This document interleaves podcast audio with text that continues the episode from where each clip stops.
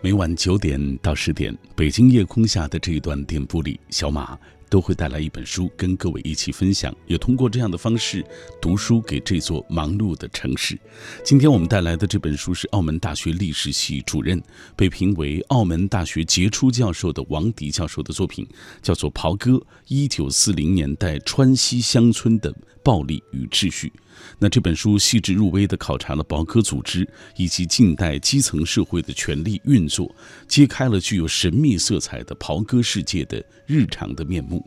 听节目的过程中，当然我们也欢迎大家来跟我们保持紧密的联络。今天我们透过这本书啊，呃，也要请大家来说一说你们家乡里都有哪些历史，大家又知道多少？啊，今晚我们依然会在所有转发并且留言的朋友当中，会选出五位幸运听众，要为他送上今晚的这本书。来看各位的留言，拉萨说，在我的故乡四川三台县有一个杜甫草堂，据史料记载，公元的七百六十二年，弃官入蜀的杜甫又遇战乱，啊，无奈之下，诗人只好从西川节度使。啊，这个治所的成都流亡到东川节度使治所的梓州，也就是今天的三台县。世乱郁郁久为客，路难悠悠常傍人。在这里，杜甫度过了他寄人篱下的又一段困苦的生活。苏北张金如说到，他们家乡淮安有梁鸿玉祠，梁鸿玉祠在淮安新城啊北辰房。呃，梁红玉出生在淮安啊。这个所谓北辰房梁红玉祠，几经兴废，在一九八二年又重建了。梁红玉是南宋的巾帼英雄，也是抗金名将韩世忠的妻子，曾经在江苏镇江金山市击鼓助战抗击金兵，啊，他的这个呃擂鼓抗金兵也传为千古佳话。后来，随着韩世忠部率部进驻淮安，在淮安城北一里多筑新城啊，抗击金兵。后人在此为他啊塑像建庙，因为他排行第七位啊，俗称为七奶奶庙。我们小的时候都这么叫。呃，呆萌的葱之歌说，我二老爷给我们县写了一本县志啊，送给我一本啊，也是通过这样的一本县志，我对我们县的历史有了很多的了解。木心哥说：“我的家乡营口，那是中国东北近代史上第一个对外开埠的口岸，所以也是历史非常悠久。当然，历史悠久的还有西安十三朝古都，这是梦中之城写到的。他说：‘呃，西安城历史悠久，各种人文景点啊，只要你来到这里，一定不想走。’我是一只小猫咪，说到了，他说虽然不是四川人。”但是大名鼎鼎的袍哥、哥老会啊，这些还是听说过的，所以对这这本书也是非常的感兴趣。不变的十七号说，成都金堂历史真的是很悠久。现在云顶石城，据说就是南宋呃抵抗蒙古军队而遗留下来的军事遗址。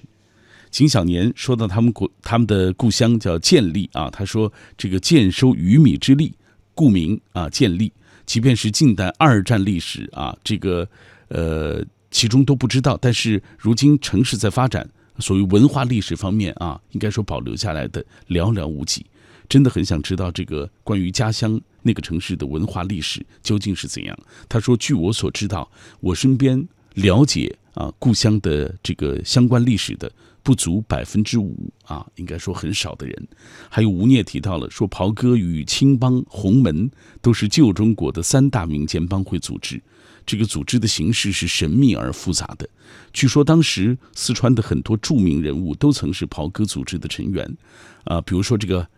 哈尔师长啊范绍曾，他就是袍哥组织当中的一员。你看，大家多多少少对于袍哥啊，对于故乡的相关的历史的情况啊，还是有所了解的。稍后回来，我们会继续请出王迪老师，跟我们一起来分享他笔下的袍哥历史。袍哥是一九四九年之前活跃于长江中上游的秘密社会组织，其影响力与黑帮洪门不相上下。当其最盛时，四川省约有百分之七十成年男子加入，影响力集于各个角落，在川军、湘军中影响巨大，也是清末革命中的重要力量。袍哥，一九四零年代川西乡村的暴力与秩序，从一桩1939年的杀人案和一本尘封七十多年的报告出发，结合丰富的图文资料，细致入微地考察了袍哥组织及近代基层社会的权力运作，审视了袍哥成员及其家庭在动荡的大时代下个人命运的沉浮，揭开具有神秘色彩的袍哥世界的日常面目。呈现出一幅饱满、立体、生动的近代川西社会图景。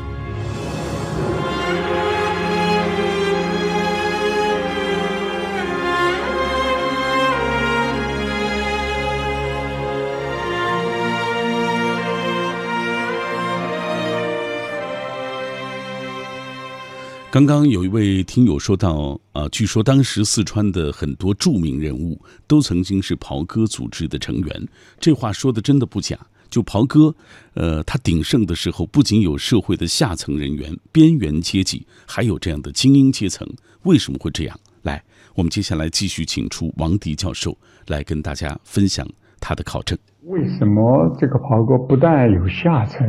还有精英阶层？这个也是他们的成功的地方。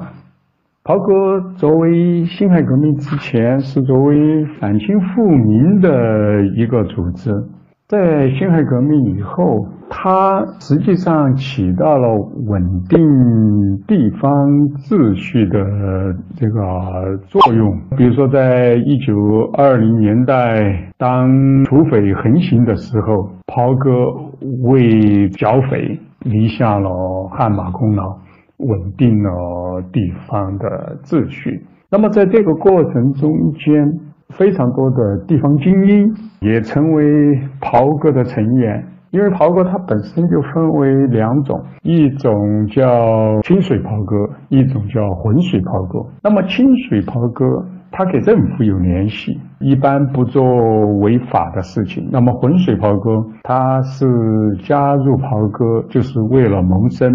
啊，难免有一些作奸犯科的行为。所以说，袍哥本身也是一个复杂的组织，也有左翼的袍哥，也有右翼的袍哥。所以在左翼的袍哥，甚至有帮助共产党、帮助游击队这样的袍哥。那么也有欺压民众的袍哥，在一九四零年代以后啊，好多袍哥甚至进入到了政府，进入到了警察，那么从上到下的这样一个这个社会的网络，甚至在重庆，在抗战以后进行的议会选举，被选上的议员。几乎都有袍哥的背景，我们就可以看到他们的广泛的这种组织的网络，在地方社会有非常巨大的影响。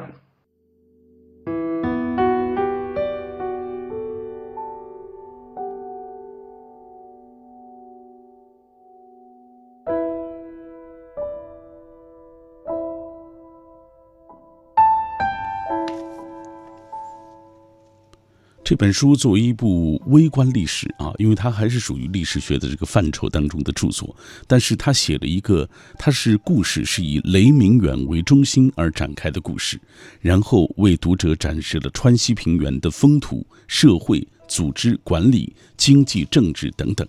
呃，这本书读来应该是非常有意思的一本书啊。比如说，我们给大家读一读开篇，王迪教授是如何来写雷明远这个人物的。那是在一九三九年发生的悲剧。哪怕已经过去了许多年，乡民们仍然记得那个残酷的画面：父亲在河滩上对女儿当众执行死刑。即使是在现在思想还不甚开通的乡人看来，那做父亲的心也未免过于狠毒了。故事发生在成都附近的一个小镇望镇。一个不起眼却又十分典型的川西平原小香厂，那里住着一户雷姓人家，男主人叫雷明远。虽然只是一个佃户，但他另一个身份是当地袍哥的副首领，或者叫副舵把子。并非等闲之辈。这时，他的女儿淑清已经出落成少女了，在念完私塾以后，没有机会接受更高的教育，就一直在家做女工。做女工是对传统中国妇女最基本的要求，哪怕已经快到一九四零年代，父亲仍然觉得读书对他来说并不重要。那年，家里请来了一个年轻裁缝做衣服，两个人在一个屋檐下朝夕相对，裁缝边干活边和淑清闲聊，时间一久，关系越来越密切。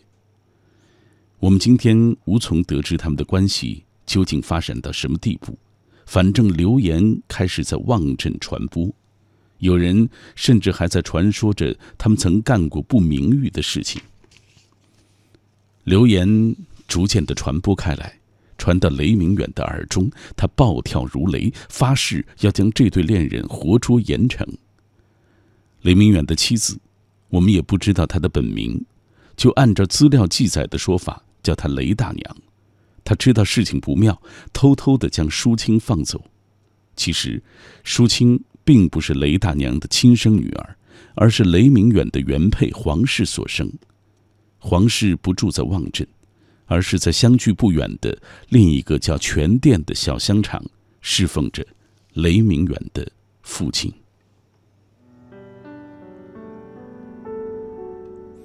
这对年轻人逃到成都。躲在小裁缝家里，雷明远带着他的袍哥小兄弟们气势汹汹地赶到城里，闯进小裁缝父母家，强行将二人押解回乡。他们被绑回望镇，并被枪逼着走向河边。雷明远铁青着脸，虽然恐惧让女儿的脸变为青白色，那个年轻裁缝也直哆嗦，但是他们依然倔强的沉默。未替自己做丝毫的辩护，可能他们也了解雷明远的脾气，知道无论怎样辩解和求情，也不能够挽救自己；也可能，他们完全被恐惧笼罩，已经无力申辩了。乡民们也都看到这个行将押赴沙场的行列，父亲要杀死亲生女儿，很多人不敢出来看这一副悲痛的场面。有人在家中偷偷的哭泣，默默的祈祷；也有胆子大的好心人赶来，试图拦阻这杀气腾腾的父亲。尽管很多人对他这个非理智的行为气愤不已，但是也不敢再言语，他们唯有静静的在河边看着一场杀戮开始。人们远远的送着那对人。一男一女被绳子绑着，一步步的迈向河边，步履沉重，死神就在眼前，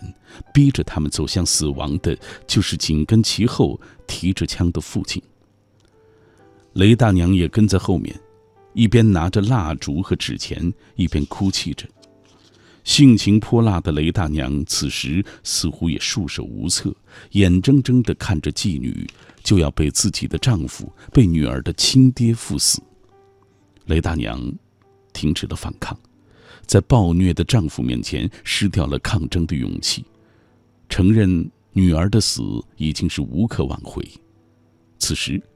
雷明远的小兄弟们跟在雷大娘的后面，时刻准备着听从大爷的命令。临行之前，父亲告诉女儿：“没事就不要回来了。”看来。这残忍的父亲还是怕女儿的魂灵回来找他算账。过去人们总是相信，一个人的灵魂可与躯体分离，死人的魂灵会回到原来的家。躯体死亡毁灭，灵魂还存在，生者和死者的交流可以通过魂游来实现。杀人不眨眼的雷明远还是害怕女儿的鬼魂回来骚扰他，但是这种迷信。并不能够改变他要杀死女儿的决心。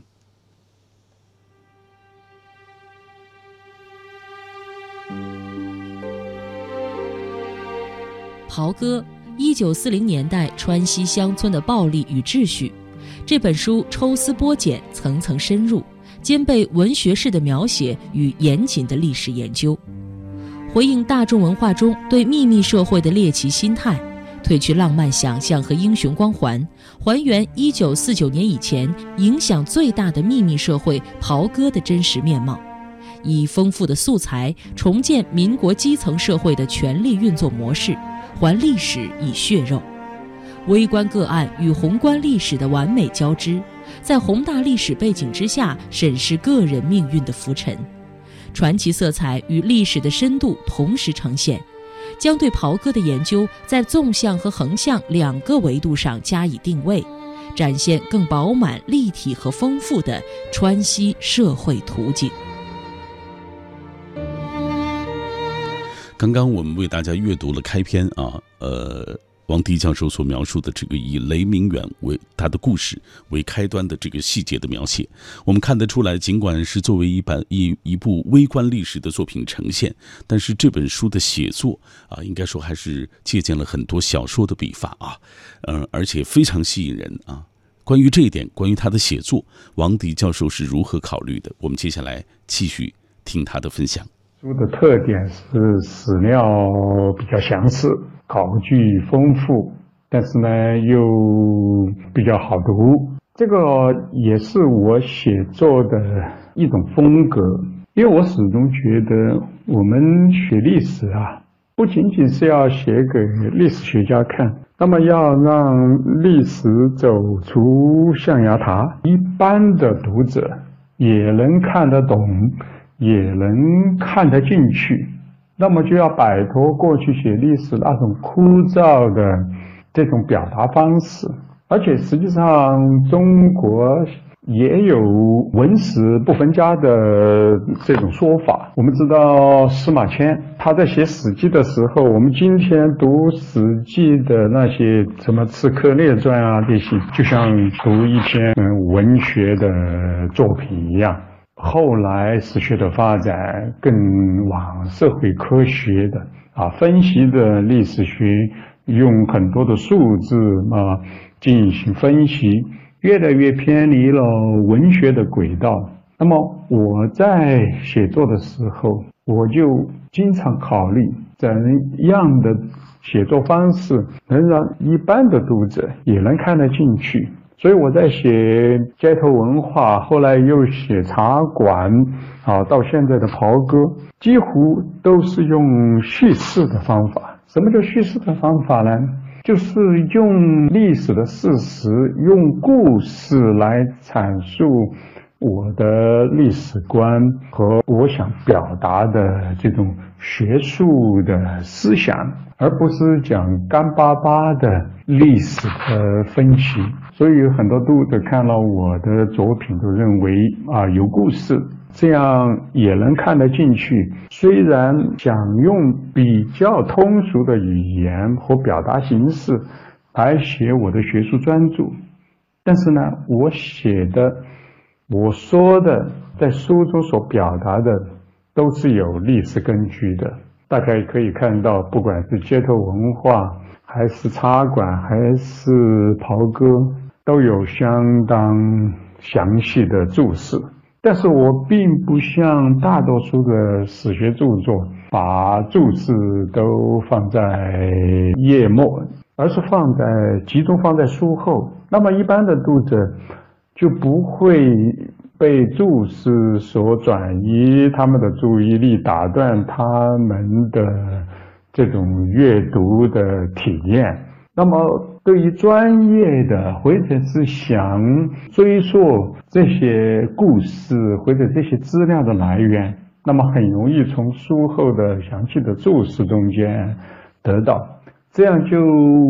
比较平衡的照顾到一般的读者和专业的学者他们不同的需求。我想，这就是我在写作的时候。要为大众的读者这个考虑，这个也是让历史学走出象牙塔的一种尝试。当然，跑过这本书出版以后，啊，也受到各方面的重视，甚至不仅仅是历史学界对他的评价很高。比如说这本书得到了中国会长史研究学会二零一八年的最佳著作奖，但同时还得到了比如说单项节的二零一八年的文学奖。那么就是说，无论是史学还是文学。他们对这本书都是认同的，我想也是这本书写作风格的呃一个成功的表现。因为时间的关系，我们只能这样简单的为大家来介绍关于这本书的相关的情况啊。呃，有兴趣的朋友可以真的买来一本书，仔细的去读一读王迪教授啊，经过他考证的这个袍哥的历史。那我想，我们现在的人啊，也有义务、有必要啊，了解我们的呃过去的我们前一辈人，他们是如何一点一点走到现在的，包括这样一些隐秘的历史，我觉得我们也应该有必要去了解。呃，希望大家能够喜欢这本书。这就是今晚品味书香的全部内容。感谢各位的收听，我是小马，每晚一本书的旅程，我们明晚继续吧。温暖乡愁时